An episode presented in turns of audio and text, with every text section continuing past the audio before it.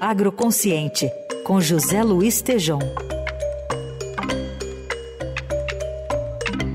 Tá de volta aqui ao Brasil. Tejon, bom dia e bem-vindo depois da temporada francesa.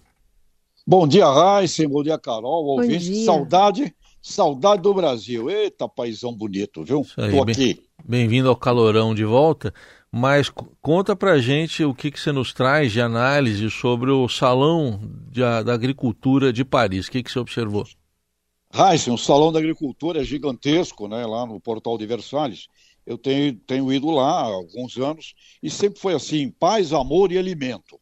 Esse ano foi guerra, raiva e militâncias. O Salão da Agricultura de Paris evidenciou que a agricultura e os agricultores, Reis, estão no meio de uma, de uma arena política, mediática e militante. E, se permitirem, vão ser usados uh, para muitos fins aí, radicais, polarizados, políticos que não interessam efetivamente aos agricultores. Então, eu voltei de lá com a seguinte convicção, Heisen, que temos que criar um G5 agrícola, com as cinco maiores agriculturas do mundo. Isso, para mim, é necessário e urgente, que significaria reunir China, Estados Unidos, Índia, Brasil e Europa. Esses cinco países, a Europa como uma região, representam praticamente mais de 75% da produção agrícola do planeta. E eu observei que os agricultores estão sendo colocados um contra os outros. Nesse circo político, olha, eu saí de lá ileso, viu? Teve briga, Uh, alguns policiais feridos, manifestantes também, consegui sair de lá ileso. E eu fiquei observando que os agricultores estão sendo colocados uns contra os outros.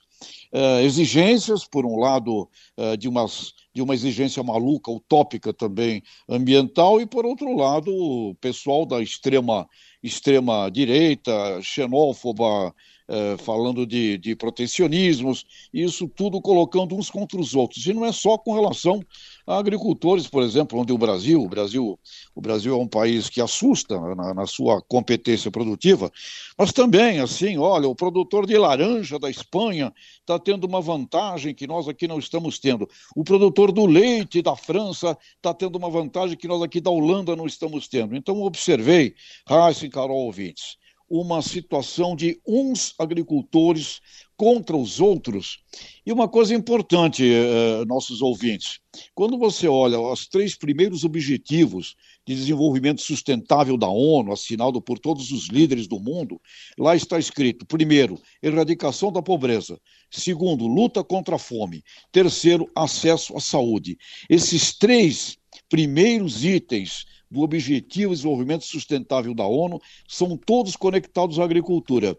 Eu não vi em nenhum momento nenhum desses temas ser levantado ali. Portanto, os agricultores precisam se reunir num fórum e debaterem as questões entre eles, porque eu acho que eles estão sendo usados por algo que não interessa a médio e longo prazo aos próprios agricultores. Então, é essa a minha visão que eu volto de lá.